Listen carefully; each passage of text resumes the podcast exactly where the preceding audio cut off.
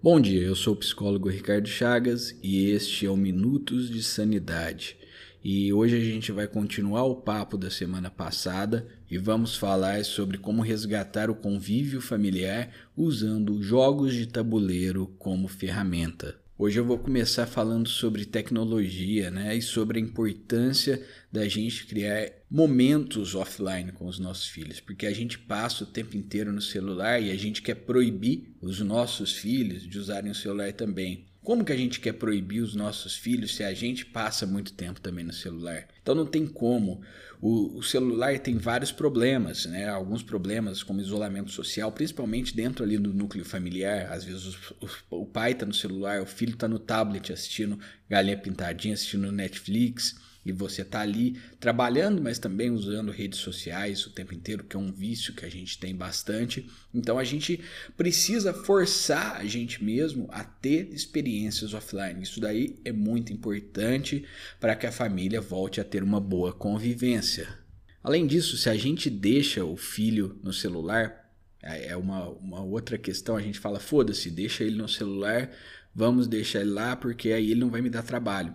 Isso daí pode acarretar, em excesso, claro, né? Pode acarretar vários problemas, como problema de concentração. Às vezes na escola a criança não consegue se concentrar no que o professor fala porque tá com a mente no celular, quer, tem aquele desejo de ficar com o celular o tempo inteiro, exposição à pornografia, tem um transtorno chamado gaming disorder, que é vício em jogos digitais, e isso pode ser prejudicial. E é claro, o mundo virtual é um mundo muito solitário. Então vamos repensar o que a gente faz com a tecnologia. Os nossos filhos não, não copiam o nosso comportamento. Então, se a gente começar a jogar, será que eles não vão querer também começar a jogar? Se a gente começar a tocar um instrumento musical, será que os nossos filhos não vão querer copiar o nosso comportamento e também tocar um instrumento musical? Será que se a gente cozinhar em casa, os nossos filhos não vão ver aquilo ali e vai falar: "Nossa, eu também quero cozinhar"? Será que a gente não integrar os nossos filhos nas nossas atividades offline, eles não vão ter esses interesses também? Outra questão que a Ellie Dix fala bastante no livro é o conceito de metajogo, ou seja, o jogo fora do jogo. E ela fala que esse é um jogo que, é chamado de jogo infinito, porque a gente tem que, para ganhar, a gente tem que entender o que está acontecendo na família e se todo mundo está se divertindo. Esse é o objetivo do metajogo, é certificar que todo mundo esteja se divertindo, todo mundo esteja tendo bons momentos ali. E aí a gente entra na questão do porquê que a gente joga. Para que jogar? É para competir realmente, para a gente ter uma competição ou para a gente passar um tempo significativo com a nossa família? O jogo tem o objetivo de unir, não separar. Inclusive, os jogos de tabuleiro moderno trazem um conceito muito interessante de jogo cooperativo. Os jogos cooperativos são jogos que todo mundo joga contra o tabuleiro. E um jogo que até temático né, para os dias de hoje é o Pandemic, né? O Pandemia, que é um jogo que cada jogador faz o papel de um personagem relacionado a um cenário de pandemia. Tem um médico, tem a virologista, enfim, tem vários personagens e juntos todos os jogadores precisam salvar o mundo, salvar a humanidade de quatro doenças, achar a cura para essas quatro doenças. Então é um pensamento conjunto, é um pensamento que tem o objetivo de unir, não separar. E até quando o jogo é competitivo, é claro, a gente tem que pensar nisso, a gente tem que pensar que a gente está jogando aquilo para se divertir. Então essa é a vitória real, é quando todo mundo está ali jogando e todo mundo está se adaptando de alguma forma. Se alguém tem uma deficiência na mesa, vai, vai adaptar, vai explicar de uma outra forma. Se tem uma criança mais nova, você quer jogar aquele jogo, dá para você dar uma simplificada nas regras. Então os jogos de tabuleiro têm essa esse dinamismo. E é muito importante que os jogos de tabuleiro tragam um fator decisão. Quando você tem um fator decisão, antigamente muitos jogos, aqueles jogos de dado que, que simplesmente são aleatórios, você não tem um fator de decisão forte. Você pode ficar frustrado pela questão da aleatoriedade do jogo.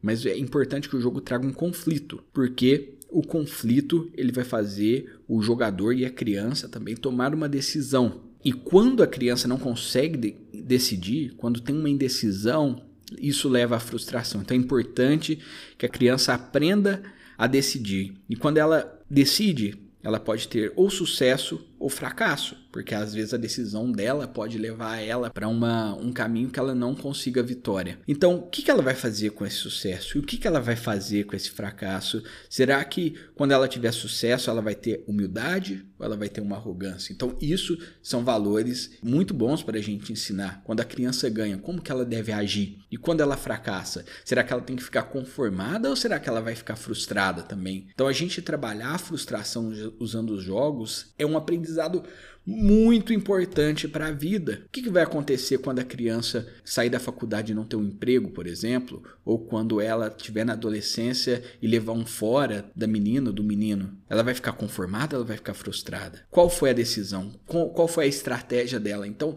dá para a gente usar a metáfora dos jogos para a metáfora da vida. Isso é muito importante. Então, quando você está jogando uma, com uma criança, você tem que mostrar para ela que ela tem que tomar as decisões por conta própria. Você não precisa necessariamente ajudar para ela ganhar. Você não quer que ela ganhe o tempo inteiro. Você quer que ela perca também. Você quer que ela ganhe, você quer que ela perca, você quer que ela trabalhe todos esses valores que eu acabei de falar. Então, como que a gente faz para começar a jogar? Primeiro, você pega todos os jogos antigos que você tem na sua casa. Tem muitos jogos aí que são bons, que não são totalmente aleatórios, eu tenho certeza, sabe? Você pega aí, revista os armários e começa a colocar esses jogos em lugares visíveis, não deixa ele escondido ali na parte de cima do armário. E aí você começa a ler as regras, começa a entender. E você também pode comprar outros jogos. Eu vou dar algumas dicas aqui de jogos, vou deixar o link na descrição para quem quiser comprar, pode usar esse link que vai me ajudar também. Esse jogo que eu já falei, o Pandemic, ele é um jogo cooperativo muito bom para a família toda. É um jogo que você vai ter que pensar bastante, é um jogo que você vai se frustrar porque é um jogo difícil. Outro jogo que eu acho muito interessante é o Stone Age, que é um, um jogo para criança muito legal porque vai desenvolver habilidades matemáticas. Você tem que fazer muita conta de cabeça, muita conta de multiplicação e divisão. Então, para quem tem criança aí no ensino infantil, é muito é um jogo muito legal. Outro jogo que eu acho que é muito legal para criança também é o Carcassonne, que é um jogo que você tem que montar. Eu citei ele no episódio passado. Então, assim, tem vários jogos. Eu citei esses três. E eu não vou falar muito sobre os jogos aqui, porque não é o objetivo, mas são jogos interessantes para começar a jogar com a família. Além disso, a gente tem a questão dos rituais familiares, né? Muito importante que quando a gente começa a jogar, a gente tenha um ritual, né? Por exemplo, a gente tem ritual significa tradição. Eu tenho um episódio, acho que é o episódio número 3 aqui do Minuto de Sanidade que eu falo da importância dos rituais, né? E aqui o board game, o jogo de tabuleiro, é um ritual muito interessante, é um ritual que tem tradição. É, será que seus filhos vão jogar com os filhos, né, com os netos, seus netos? Isso é, é algo muito doido de se pensar. E o ritual ele ajuda a gente a lidar com a expectativa, com a antecipação de um evento, de uma jogatina. A gente fica ansioso por aquilo, né? Então, e faz, claro, tudo se tornar mais especial. Então, a gente tem alguns exemplos aqui que eu acho interessante de rituais, né? Jogar sempre com a mesma, a mesma cor. Eu jogo sempre de verde, por exemplo. A minha esposa gosta de jogar de azul. Então, assim, a gente já tem esse ritual, eu acho muito legal cozinhar também, né? Fazer algum petisco especial, né? E aí entra entre em outro hobby, que é o hobby da cozinha, sentar no mesmo lugar, enfim, tem vários exemplos aí de rituais que eu acho interessante destacar. Então é isso, pessoal. Eu espero que vocês tenham gostado dessa série e eu espero que você arrume tempo para jogar com seu filho. A gente está aqui em quarentena, na pandemia, muita gente em casa, a gente tem que reavaliar por que, que a gente não tem tempo no nosso dia a dia. É, a gente está muito tempo parado agora, então a gente, a gente precisa refletir sobre isso. A gente tem tempo para refletir, refletir sobre a falta de tempo, né? Muito doido. Então é isso aí, pessoal. Se você gostou, compartilhe este podcast porque vai me ajudar bastante. Me siga lá no Instagram, arroba psicólogo Ricardo Chagas. E também, se você quer iniciar uma terapia online, entre no www.ricardochavasterapiaonline.com.br que lá tá falando tudo. É isso aí, eu espero vocês no próximo episódio.